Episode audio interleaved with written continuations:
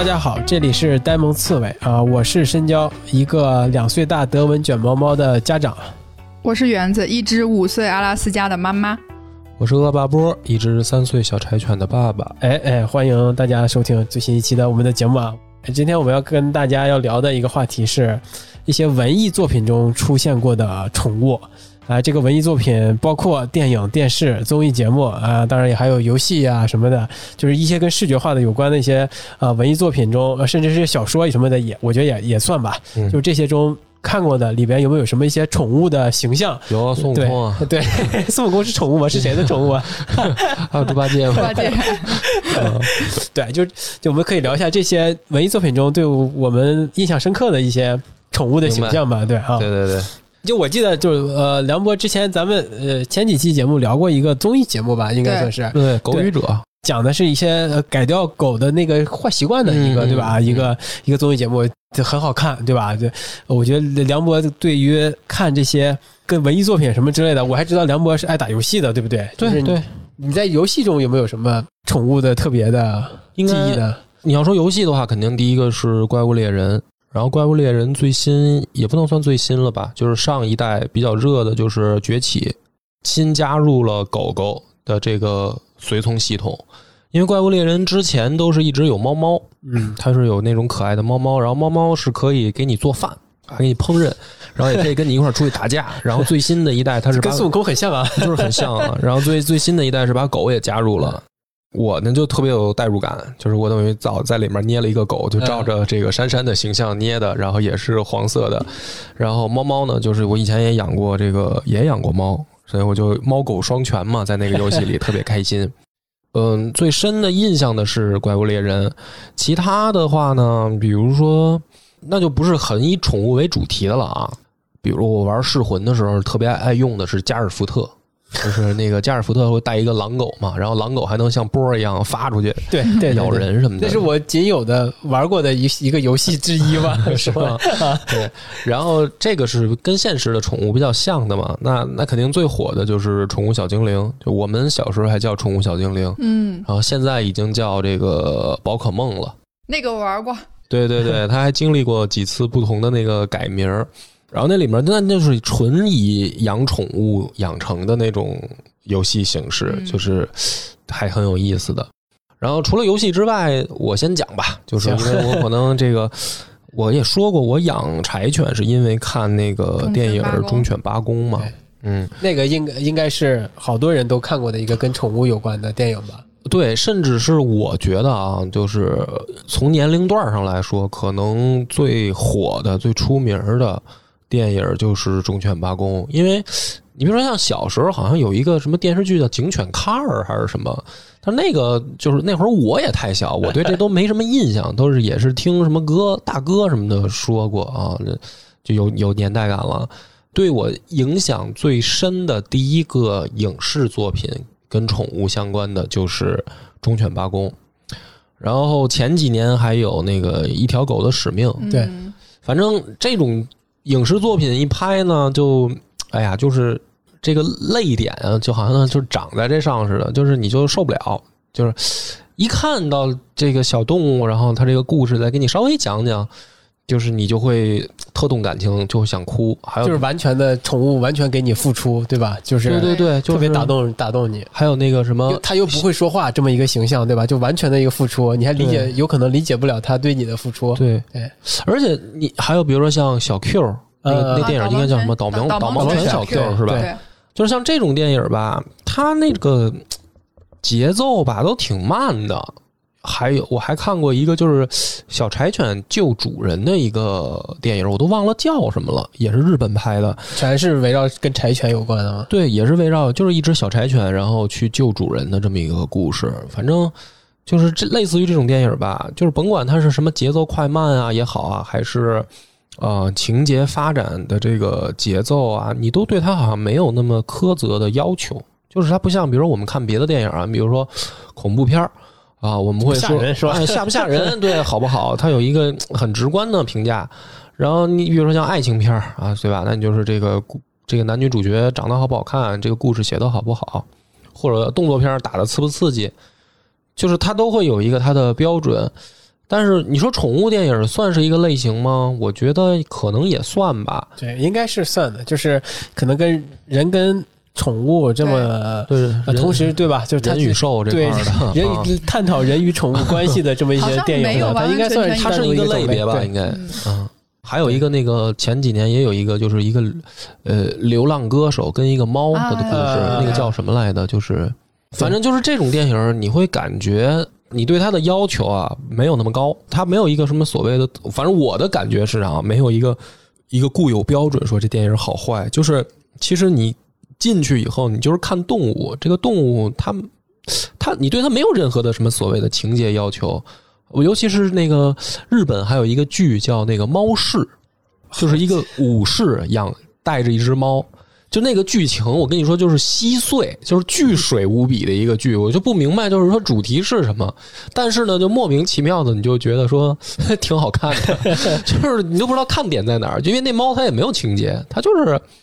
就是那个是那武士一犯傻一路，然后就是带着这只猫，然后这只猫也没有什么所谓的台词、心理活动、剧情什么的，它都没有。那它就完全是一个拟人化的形象吗？还是它就是一只猫，对吧？就是就是跟着那个那个武士啊，啊，它就是武士的一个随从或者之类的嘛，随从就是他的宠物，就是它的宠物吧。啊，所以就是你就感觉好像这类电影我看吧，反正没有任何的要求，就是好像看动物好玩儿。对，然后我我先讲讲这个忠犬八公对我的这个感触吧，然后也简单说一下剧情吧，因为我觉得可能也有人没看，过啊。是的，是的，是的，就是那个还是挺有年代，挺有有点有点年代感了，因为它是等于美国拍的日本的一个以日本的事儿为原型的这么一个故事。这个事儿呢，就是说有一个老教授，然后他呢养了一只呃秋田，然后这个秋田呢，就是每天会跟着这个老教授呢去到这个在日本应该就是地铁站，嗯，然后到那个电影里就把它拍成火车站了，因为它是变成了一个美国环境，就到火车站。教授呢有一天就死了，死了以后，然后这只狗每天还会去到这个地铁站门口去等这个教授，感觉还在等它的主人从那里面出来嗯回来。然后日本呢，就真的是在这个狗狗等它主人的那个地儿，给这只狗狗立了一个雕像，就是这个是故事的原原原本的样貌嘛事件，然后被这个翻拍成了一个美国的电影儿。然后这个电影里面呢，就是从这个狗狗小的时候，就是也是机缘巧合下被捡到了，就是这个老教授。他每天都要去坐火车往返于大学和他的家，就因为美国那种大学离家都挺远的，是吧？对他就是还都是有一个通勤距离，他要坐火车上下班，然后他在火车站等于捡到了这么一个可能就是呃远程寄送包裹，结果掉出来了，掉出来了一个小笼子，就等于没主人了。就等于快递不负责，对，遗漏了这么一个小玩意儿，然后被这个老教授捡到了 缘分就此开始了啊，缘分就开始了。然后捡到的时候，那只狗巨可爱，那只狗是柴犬，就是它小八公小的时候是用柴犬拍的，然后这老教授呢就把这只小狗就抱回家，抱回家呢，然后就跟他媳妇儿就是商量，就是说我想养养这它，对。然后他媳妇儿呢，就是他们两个人正在等于说说这件事儿的时候，然后镜头一转，就这只小狗已经把他媳妇儿的那个工作的成果给破坏殆尽了。他媳妇儿是一个好像有点那种建筑师似的，他会在那个家里面模型嘛，是吧？对，搭一个房子的小模型，然后被这狗已经全部都给破坏了。然后这个老教授就是说说那那你看那个我也挺想养的，但是呢，他的确破坏力啊破坏力很强，就把这个小狗养在了工具间，就相当于然后然后长大了就在院子里，就等于他不进那个呃，家里家里，等于从小时候一直就跟着这个教授慢慢慢慢长大，然后直到有一天这个狗，它天天看着这个教授从院子里出去上班嘛，它就自己挖了个洞，然后跟着这个教授一路走到火车站。然后这个教授呢，就是特别逗，他就是他特别兴奋和骄傲，然后他就跟因为这个小镇上的人就是一路他都认识嘛，包括那个旁边路边摊的卖热狗的人，他每天都去跟人打招呼，包括那个售票员什么的，每天都打招呼。然后他就说：“哎，你们看我的狗能够跟我上上班来。”然后他一上车一走，这狗自己又走回家，每天就如此，就很温馨的，就很温馨。然后这个所有的路人，就是包括这个小镇里边人都认识这个八公，这个故事就这么开始的。而然后这里面有一段呢，就是这个老教授呢，他就很好奇，他说：“我捡到的这只狗嘛，这只狗到底是什么品种？然后它是哪儿来的？怎么回事儿？他不是弄不清楚吗？”他就去问了他们的一个同事，就是他大学里面的一个同事，一个日本裔的一个老教授啊，说这个怎么这只狗你是不是日本的？然后这个日本老教授就跟他说说啊，这个是啊，我们等于很很古老的时候就有的一个犬种叫秋田，然后还拿出了很多这个老照片，说你看这个狗 它是其实是有它的渊源来历的。那个时候我才因为我看那电影特别早嘛。我才有意识到，就是说，一个宠物，一个狗，它也有它的品种的源流。就那个是不是就有可能在你心里埋下了以后你养蛋蛋或养珊珊的一个种子？对，就是说，因为在那之前，我感觉狗就是就是狗，就是狗，就中华田园犬嘛，就是哪有什么品种这么一说嘛，就没有这个概念。就从那个电影之前，狗对于我来说就是怎么说呢？就是一个，就是一个物种，对。然后至于它的长相的区别什么的，这些我是分辨不出来的。我只有哈士奇火那一阵儿，我我知道说啊，长得跟这个狼似的这玩意儿叫哈士奇。但是其他品种我是分不出来的，我根本就你比如说你狗就是狗嘛，还有什么品种嘛？对，什么你比如你搁搁一只金毛在我面前，跟一只这个。比如说这个萨摩在我面前，我可能根本就那有俩狗是吗？就是就是两只狗呗，就是我不知道这是品种区别。然后直到这个电影，我才意识到说，哦，闹半天就是它品种是有有它的渊源的。比如说它来源于哪个国家，对吧？就是说它，然后这个国家是怎么培育的这个品种的狗，它是有它的背景的。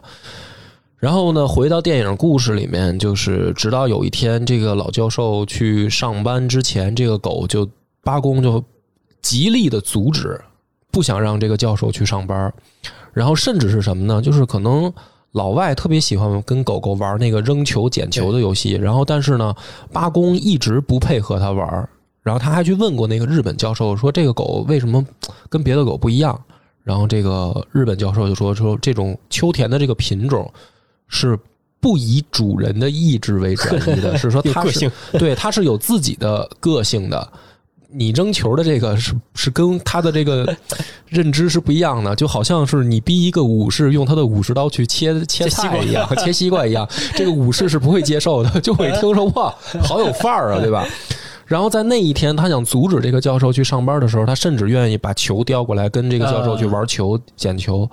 然后那个教授可能也不知道为什么，就感觉说，哎，这个狗今天很粘人啊，很想让我陪它玩。那你当时看到这段情节的时候，是不是也感觉有点有点费解啊，什么之类的？我也没有多想。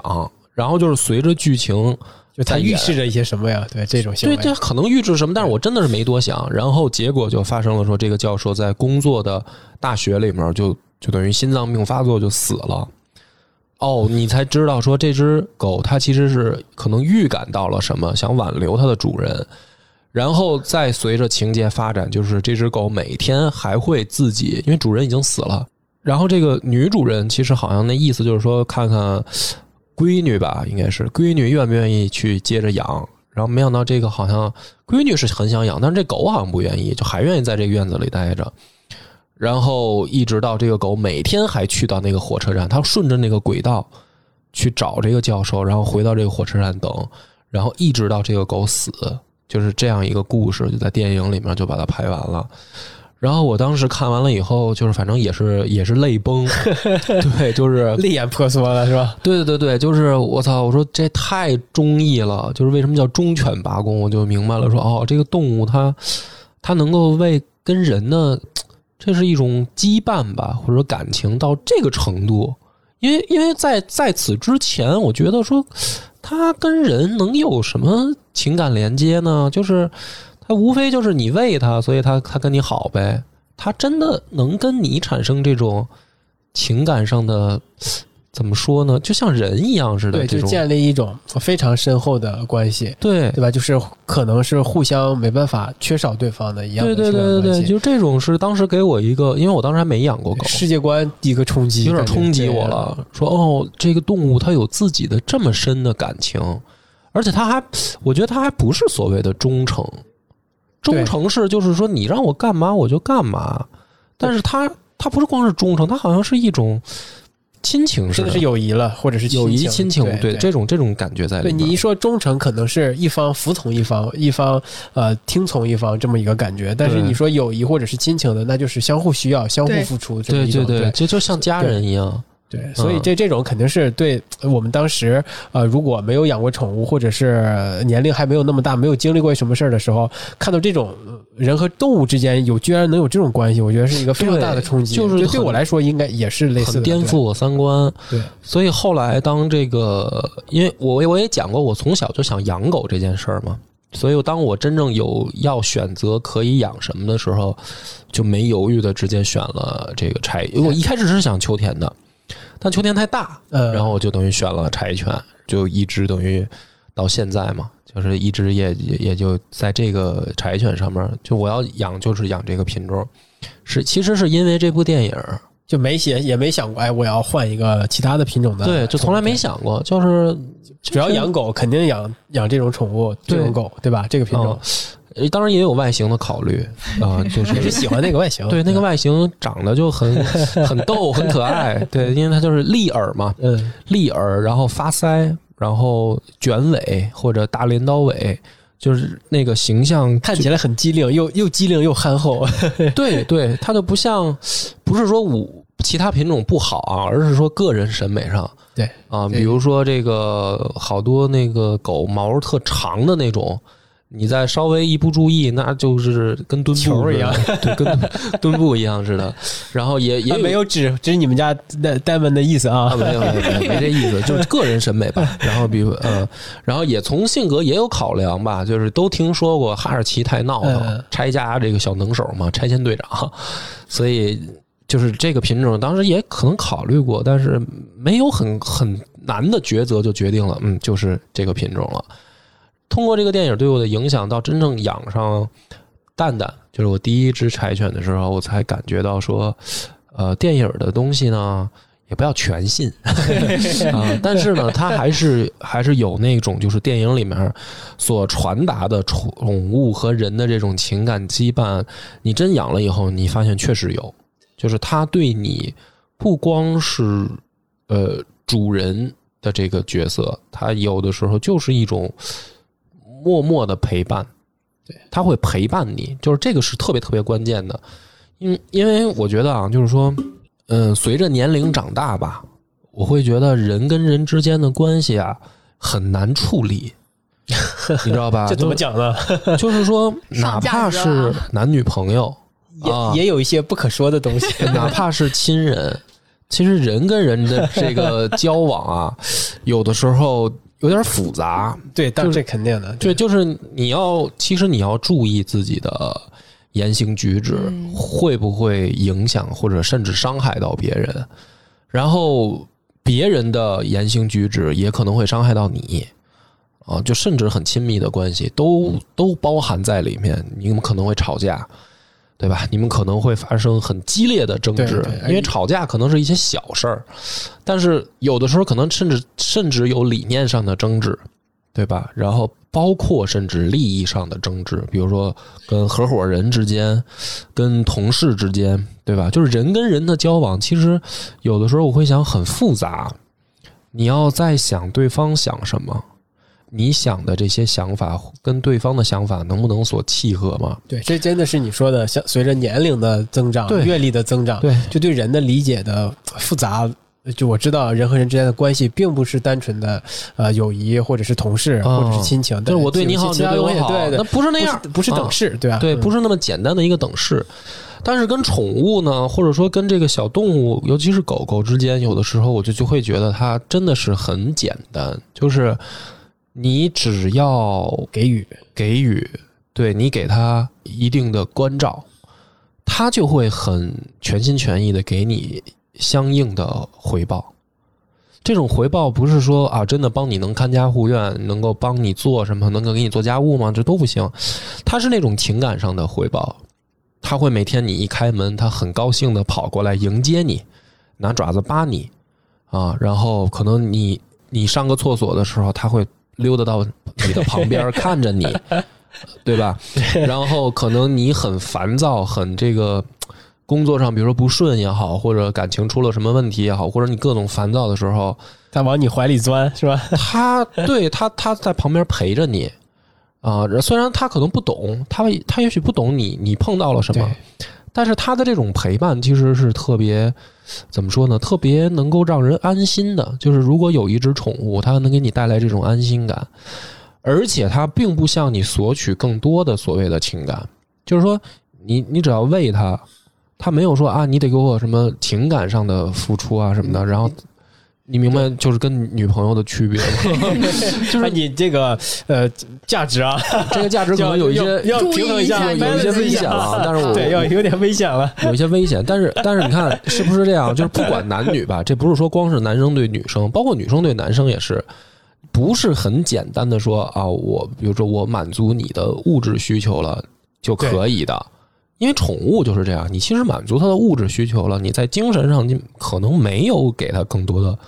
关照。我指的是大部分时间啊。对，我理解梁博的意思啊，就是他并不是那样觉得，呃，宠物只是需要，呃，只是他给我们抚慰，我给他的呃那些情感的付出没有那么多，这种不平等的关系我才需要宠物。其实宠物从我们身上得到的那种依靠，和和我从宠物中呃身上得到的一些安慰，其实嗯。是些平等的，对吧？对，是很平等的。而且这种东西是怎么说呢？这种安心就就这么说吧，你你从来不会怀疑说这只狗可能有一天它会离开我，或者或者什么背叛我，或者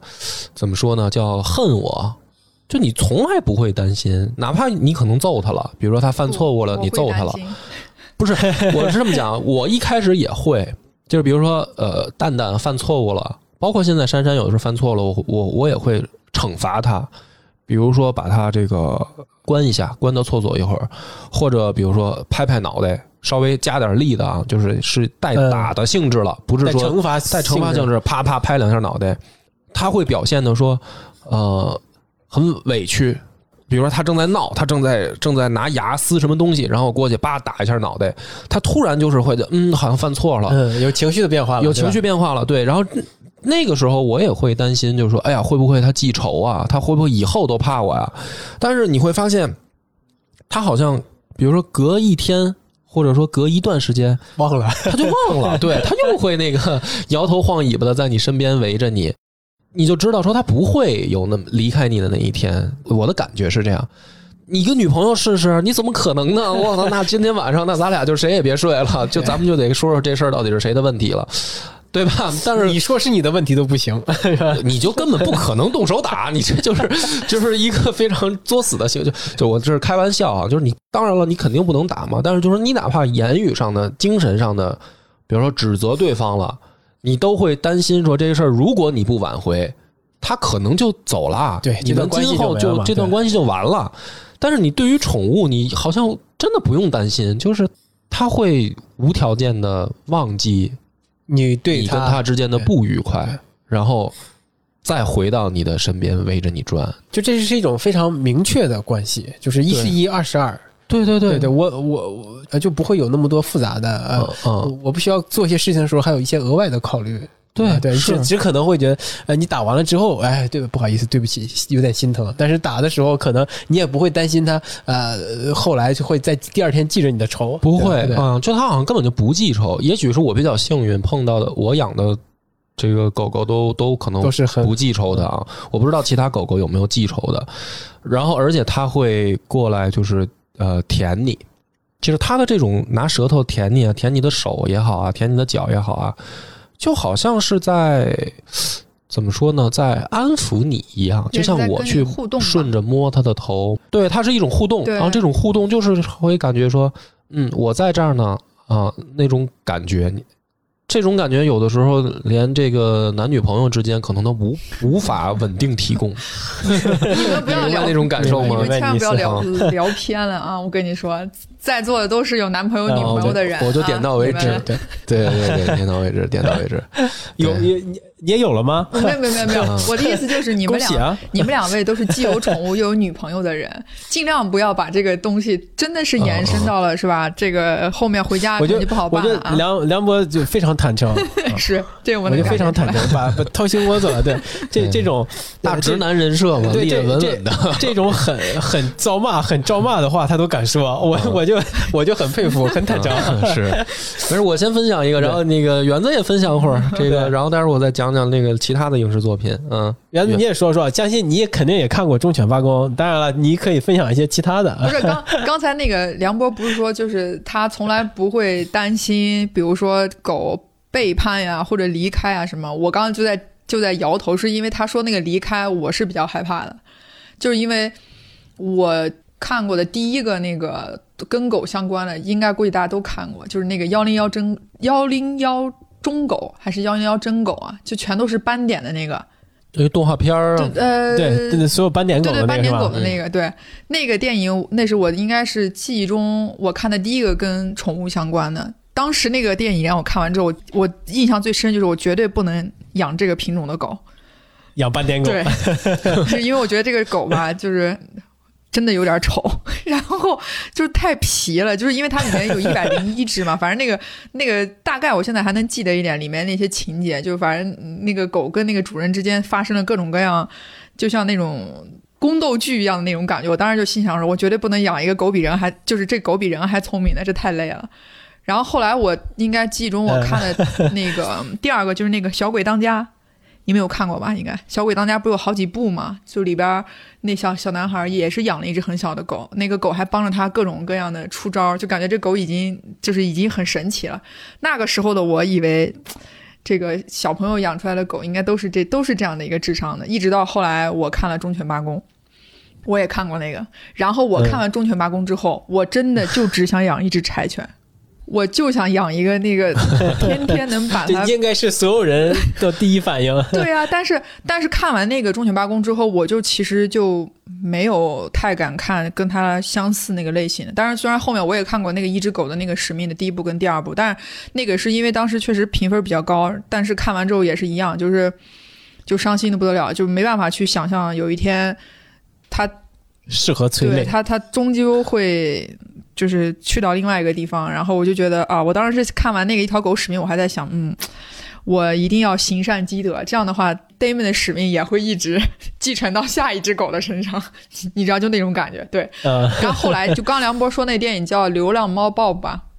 就那个吉他手的那个捡了一只，对对对对对对流浪猫 Bob。所以那个电影其实我看完之后，我有一个比较那个什么的共鸣，是我。就是可能养宠物的人，或者是他喜欢，但是可能也是因为各种原因养不了，就是不排斥说养宠物的这些人，他们的内心我觉得都有一个共同的特点，就是在内心深处其实还是很容易被一些就是很柔软的吧。我觉得不管男生还是女生，就是他一定会有一部分保存在他最底部，就是他善良的那个点，我觉得是一直都在的。这个可能。当然，我觉得这句话说完，让有一些不喜欢宠物人也会觉得特别心里不舒服。反正我是觉得大家都喜欢宠物的人，就都会有有一种共鸣，就是觉得，嗯，看到某一个东西的时候，总总能产生一样的那种内心的感受。你就是你对一个动物非常的好，然后也是发自内心对它好，就是你总会在另外一个事情上得到好的回报。这个 有一个词儿叫治愈嘛，啊，对对对对对，是吧？对对对，因为那个很很早宠物就有这个治愈，而且甚至说，真的有心理学家提出来说，有这个抑郁症或者自闭症的小朋友，然后跟嗯。好像是拉布拉多还是哪个品种啊对拉布拉多。在一起的话，是对这个病症有帮助的。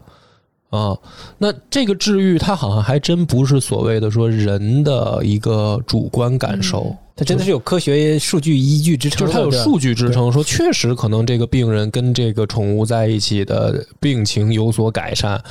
我所谓的主观，就比如说是我想象的啊，也许是怎么样，就不是人家真的可能有这个疾病，确实有所改善。所以你说宠物这种治愈，就是我刚才也想表达，然后园子可能现在说不出来的这种感觉，就是什么叫治愈呢？它是给你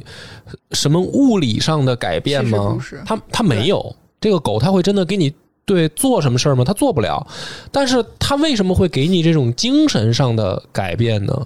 这个就是我觉得说不清道不明的一种。呃，甚至人都很难做到的一种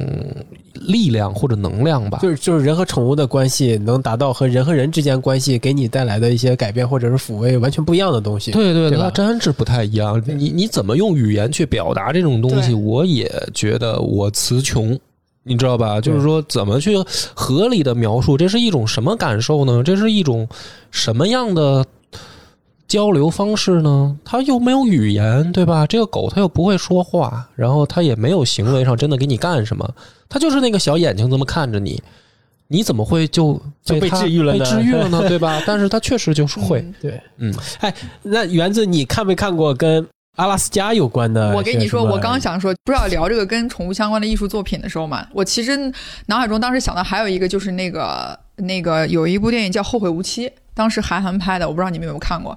我在看这个电影的时候，那个时候还没有 Damon，里面有一只黑色的，就是黑黑色的那只阿拉斯加，不是现在不是好像也是一个挺狗界的网红了吧？叫马达马达加斯加那只，啊对。这个应该是我看过的，就是跟狗相关里面，我记忆中唯一一只跟阿拉斯加相关的。因为那个狗它不是在路上沿途过程中捡到了一只小狗仔嘛，然后那个狗仔跟着那个男主人公到最后一直一直在一起，然后慢慢慢慢慢慢长长大。但那一那个那会儿我还没有觉得这狗有多可爱，包括当时我我但是我对这个狗有了印象，我觉得它就应该长那么大。直到后来我养了 Damon 之后，发现它是可以、啊，就不知道它能长特对，别大吧它是可以？无限长大的。对，而且我后来养完养养了阿拉斯加之后，我还又回去看了一下那部电影。我觉得里面有一些情节，它一定用的是一只假狗，它一定用的不是这，不是真的阿拉斯加。就是，但是就是养了狗之后，就是反正对于看宠物电影，就是尽量我会排掉看一些比较煽情的一些东西。就是总会有一种带，就是角色，就是自己把自己就安到那个那个角色里面了，然后就开始去想，哎呀，这要是我的狗丢了，我应该怎么样去让它能找着回家的路呢？就就是各种这种假脑补了是吗对这种假设会放在这些情节里面。但是我想表达的就是说，通过可能也是因为小时候看的这些。就是搞笑类的这种宠物电影比较多，所以导致我其实一直对于小时候对于养狗这件事情，就是觉得就应该像动画片里什么《猫狗大战》里面养的那种宠物一样，就恨不得天天把家都弄得鸡犬升天的，都拆掉应该才是对的。嗯因为我记得我小时候两岁多，我们家第一只狗是一只狼狗嘛，那个狼狗就一天二十四小时拴在嗯，门口。那我就以为是，我是觉得它因为比较调皮，是吧？那你你总你总乱七八糟老老叫老拆家，所以给你这狼狗拴门口。但当然其实并不是，人家本来就是看家的，所以才在门口。所以所以后来我等我我陆陆续续看这些电影之后，发现啊，其实这个狗也是有各种各样不一样的性格的。就包括你自己真正的养了之后，就就像你说，同样都是阿拉斯加，每一只的性格都不一样。会通过一些很小的细节，你就能发现，其实他还是有自己的自己的脾气、自己的不一样的地方。感觉宠物电影的这种这种存在，对于一些真的想要养狗、有这个想法，但是没有勇气去尝试的人来说，我觉得是一个挺好的一个媒介吧。就他心里最起码能能知道说，如果我养了，会是一个什么样的状况，这种状况我能不能接受到？它会是个什么样？对对，如果你接受不了，那我觉得你也可以不用去尝试去养个狗。如果你觉得啊，最糟的状况也就这样了，也就真的是是吧，一只猫一只狗在家里鸡犬升天打起来，不过如此。如果你能处理得了，那我觉得你倒是真的可以去尝试养一个宠物，因为因为我真的用过这种办法去劝退我朋友养狗。也成功让别人去养了一只狗，就是用这种方法，就是因为我就说，我说他就会问我说，哎，你看你养这么大一只这么长时间，你给他看了一部电影是吗？对，我就他就说 你有什么样的那个感受吗？我也想这个。我说你看过跟狗相关的一些东西什么的吗？他说就网上搜一搜啊，什么品种啊，什么宠物医生啊等等这些。我说你先看看它，比如说你知道它活多长吗？它中间吃喝拉撒这些东西生病啊，反正都会有很很多问题。我说有时间的话，你可以。看看电影什么的，然后之后再决定要不要养啊，要不然这个东西一旦它养起来了，那就是一辈子的事情了。哎，你们你们聊到的都是呃这些文艺作品里边的出现的宠猫或狗给你们带来的一些呃哎，我就想养这种，或者是它挺美好的一面。不，我看过一个，我相信你们肯定也都看过，就那部动漫影视作品给我的传递出来的感觉就是，我我以以后见到这个品种的狗，我就有阴影。钢哪个动漫？钢之炼金术士哦金毛，，OK，对？吧？嗯你你你肯你你我不知道园子看没看过，张波你应该看过吧？我看过，但是我真的印象不深。对对那个里面，钢之炼金术士啊，嗯就是钢炼啊，就很经典的动漫作品，对吧？非常经典嗯。很经典。在它三大民工漫火之前的时候，非常经典啊啊。钢炼是就是最火的，当时炼金术士的一个呃世界里边的一个基本原则是等价交换嘛，对吧？就是你练什么，呃，你肯定有什么来源，这个跟呃咱们现实世界里的什么呃能量守恒和物质量守恒定律其实是挺挺像的啊。但是它那里面也有一个禁忌，就是不能练人体，不能练活的生物。啊、那这个有一个呃炼金术士，他是国家炼金术士，他为了保住自己这个 title 呢，他不就需要不断的钻研这个炼金术的新技术嘛。那他就想在这个人体炼金上有有所突破。他没如果在那个审核时间内没办法突破的话，他可能就会被剥夺呃钢之炼金，就国家炼金术士这个 title。那他想到的办法就是把自己的家人跟自己的宠物练到一起，他觉得这是练出了一个新的物种。对，他就把他的女儿和他们家他女儿养的一只金毛练到了一起，练出了一只会说话的狗。当时给我的冲击，我就我就崩塌了。以以后我再到见再见到金毛，我可能就就没办法直视这个这个品种的狗了啊！我记得呃呃，我刚大学毕业的时候租的一个房子，我们那个房东家就有一个特别大的金毛。我第一次看到从远处那个金毛冲我跑过来的时候，我一下子脑海中就浮现出了那个 《钢之炼金术士》里呃那那只被练出来的踩在你的恐怖谷的那个点上那个就是嗯这一辈子对我留下的阴影都非常之强烈。我你知道我当时呃刚看了前几集，我很爱那个动画片嘛，我很爱那个做那个动漫作品，但是看到那儿之后，我就不敢再继续往下看了。我直到很多年之后，是好像是在去年还是在今年年初，我才把那个那个番补完啊，嗯就我我才能呃正式的直视这这这一段呃来来把它看完，要不以前我真都不敢看，这个太。这这个《钢之炼金术士》对我的影响真的是 OK，对，嗯，我能太神奇我能明白，嗯对，就文艺作品的很有力量啊，童年阴影对是吧？文艺作品有力量，已经不算是童年阴影了，我上大学了，成年阴影了，嗯，就太太厉害了。内心太这个看黑猫警长看完了不想 不怕黑猫吗？不怕，不怕 那个不怕不怕，时猫时猫鼠是吗？嗯对啊，刚才说完你那个恐惧的，我我我我有一个，其实我也有，但我也不能叫恐惧，就是我会更好奇，就是那个那个电影叫什么《狼图腾》，就那小狼崽怎么被人捡到，怎么养完之后怎么回到狼群的那个，那个倒我不是说是阴影，只是我对于狼这个品种，就突然间觉得啊，它确实跟狗是不是不太一样，但又总觉得又有很多相似的地方。正好你聊到《狼图腾》，就是《狼图腾》那个小说跟电影的区别还挺大的。然后要你这么一提醒，我也想起来了，就是在小说里边，嗯其实小说里面是给狗很大的比重的，就电影里面基本上没有什么狗的戏份了。然后《狼图腾》的小说里面给我的一个冲击啊，就是呃，那个狗的命运啊，或者说呃它的结局不好，就是让我会感觉的，因为我还是简单介绍，因为因为因为也有可能没人，也有可能有人没看过啊，，也是有年代感的作也有品，年代感，对对对。我都已经忘了。嗯，就是那个故事呢，是说有一有一个知青，嗯。然后他去到这个蒙古插队，就是等于去到牧民家里去生活，然后呢，他捡捡到了捡到了一只狼崽儿，他就突发奇想吧，或者说也是 想养呃对吧？呃，对，就是反正机缘巧合下吧，他就想说我能不能养狼，然后就是这么一个故事，就是等于这个知青在牧民家里面养了一只狼的一个故事啊。但是呢，这个故事它里面它其实涉及到了很多狗的事儿，就是因为它最核心的矛盾是什么呢？就是狼要吃羊啊，就牧民的这个放的很多羊以及野生的动物，狼要吃它，然后狼再来攻击羊的时候，除了人以外，最能够跟狼去进行抗争的其实就是狗，所以在那个小说里面是给狗很大的比重去描写的。然后其中有一些桥段，因为我也是时间隔得太久远，我记不清了啊。但是我记得有有这样的桥段，就是狼跟狗的大战，就是这个牧民这边可能是几条甚至十几条狗，然后组成一个叫狗阵？对，就是一个保护的这个保护线，然后那边是一群狼，在狼王的这个率领下，然后准备可能进攻这个羊群，写的真的特别好。就是那个狼，它不是贸然进攻，它要等天时地利狼和，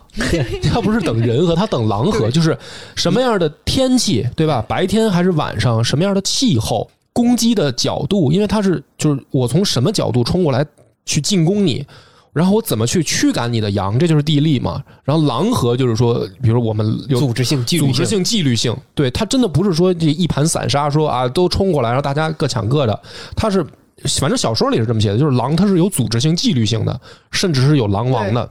狼王是率领这支队伍来进攻，然后而且它这个里面就是说那个狗啊，它其实也是有自己的所谓的组织性的，就是它是因为它形成了一个保护线嘛。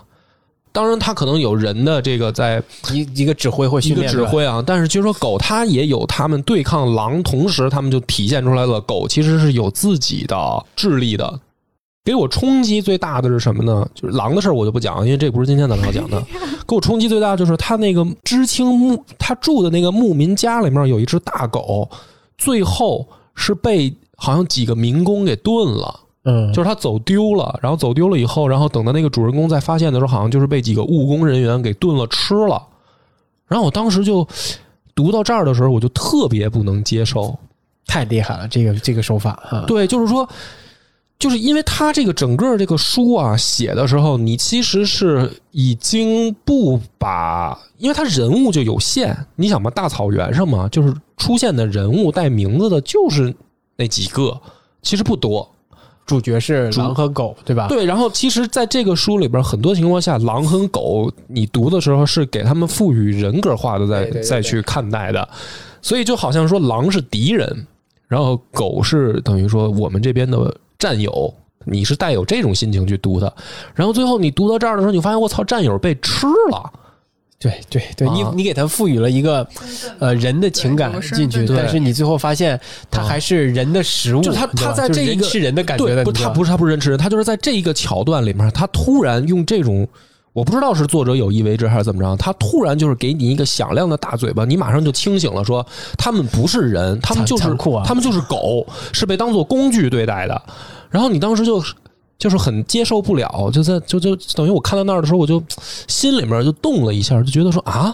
就这么就没了，就没了，对啊，他在草原上在保护羊群的时候那么英勇，对吧？对。那那么为人类付出，啊啊，现在是被另外一群人看作食物来看作食物对待，我操，那个时候我就确实很崩溃，世界观再次被重塑。又冲冲击了一下，对，就正好刚才园子提到《狼图腾》这本书，这个 就突然想到了，想到了这个情节，嗯。然后我当我想讲的那个，你刚才也提到了，就是《南极大冒险》，对吧？那个啊那个电影我也看了，呃，还有类似的，也是一个拉雪橇的狗，我忘了叫什么了。反正就是我就就这两个电影给我印象特深的是在哪儿呢？就是呃，工作犬，就是包括小 Q，就是导盲犬，就这种工作犬，它给我另一个感觉啊，就是它已经脱离宠物犬的范围了。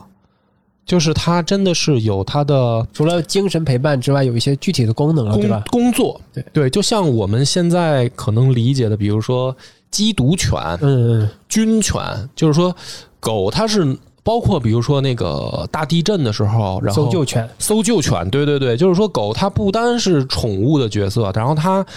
让我意识到说它真的有它能够完成而你人做不到的工作，给我这样的一个冲击，而且它真的是完成的比人要出色的多，出色的多得多啊！尤其是那个《南极大冒险》里面，是因为那个那个人遇难了嘛，对然后那个几个狗狗独立，就是在没有人的情况下独立去行动，而且我记得里面有一场戏，我印象特深，是他们碰到了一只海豹吧，是海豹还是北极熊？我具体我忘了。是好像是海豹，我我我我记不清那个是应该算海豹还是海狮了啊。不好意思，这个 年代也久远了，反正就是不是海豹就是海狮那么一个大玩意儿，然后几只狗去围攻它，就是因为打不过，对那个体型差距巨大，然后应该是海狮吧，还是海豹？我真的想不起来了。海象，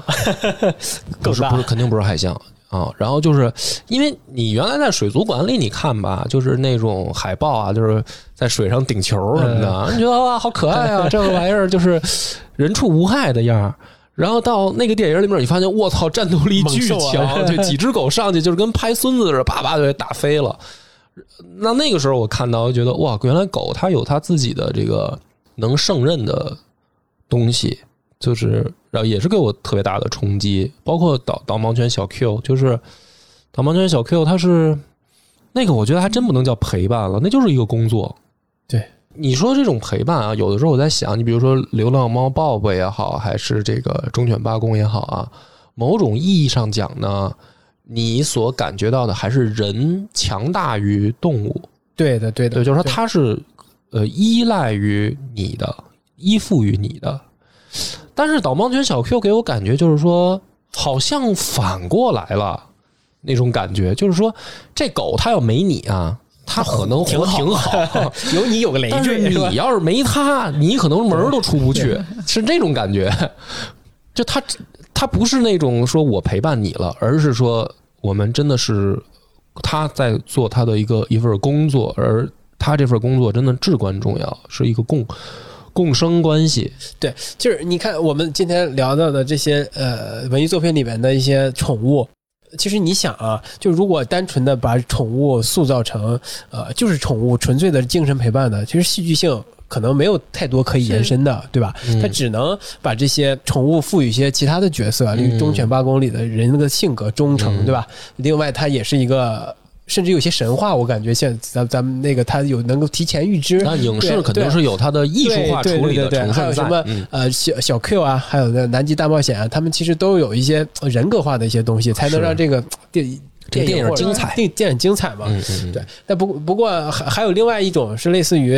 呃综艺或者是那种真人秀的，就像你那个狗我狗狗语者对吧？我讲一个吧，对这个，而且我我就估计可以收尾了对。我讲完这个，可能都有上，我还在上段价值就够高度就够了。嗯，它是一个，它是一个采访报道，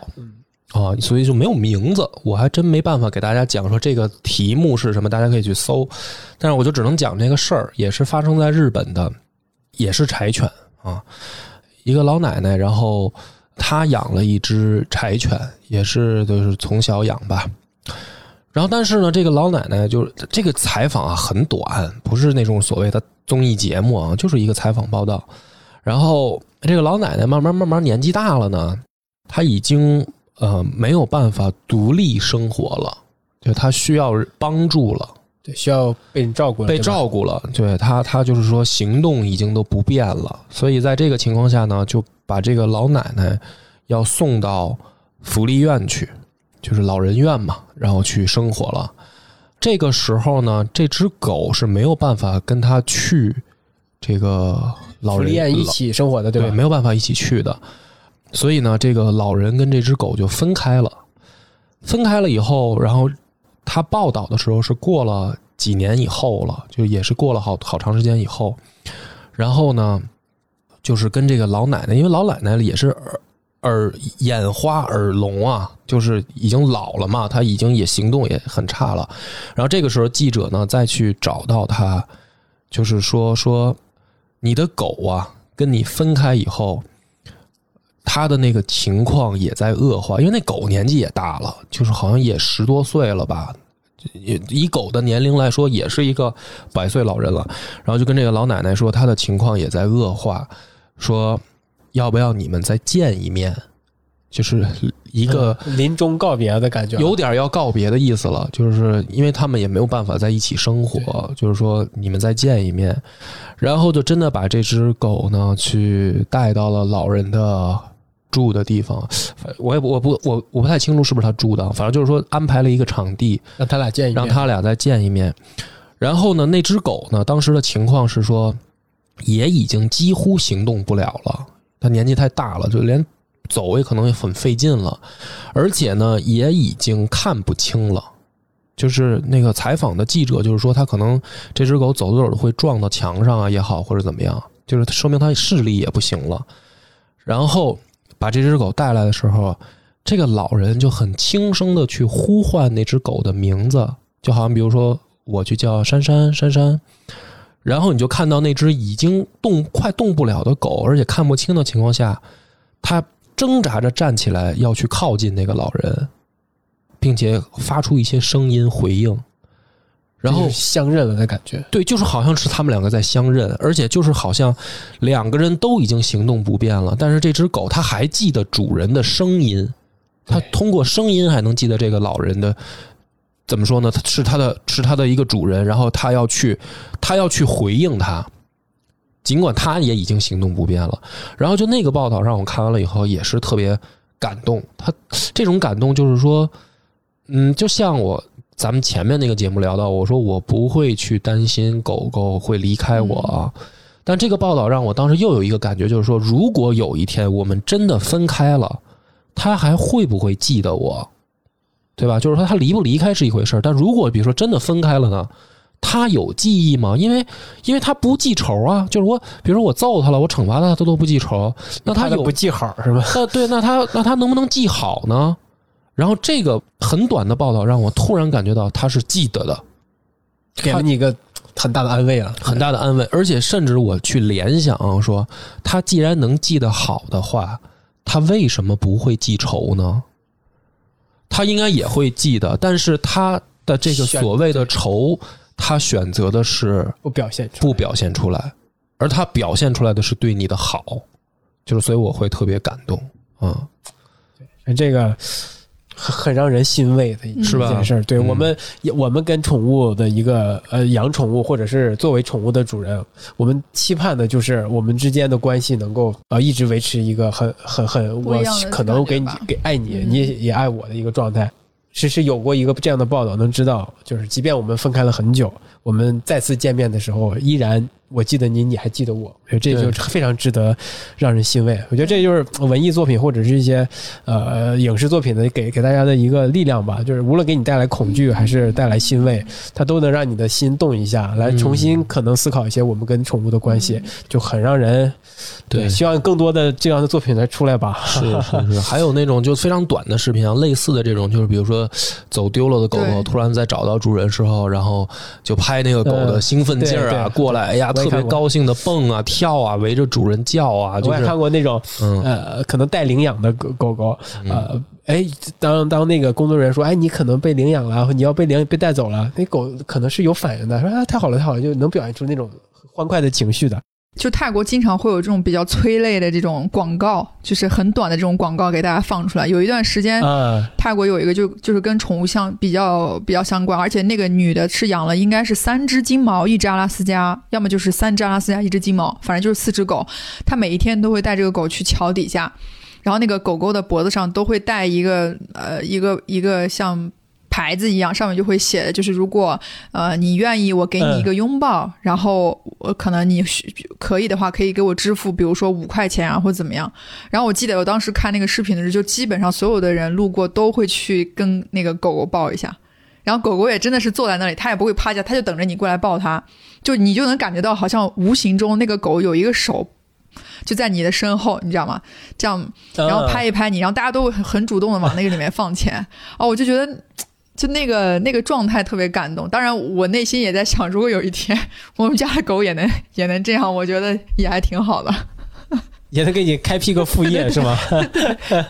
你不用 demo，你可以自己去干这件 事儿，效果可能会比他好一些。，而且还能做成文文艺那个自己就成为行为艺术行为，艺术，就变成了文艺作品。那行吧，那今天就聊到这儿，那我们下一期再见吧。嗯，好，拜拜拜拜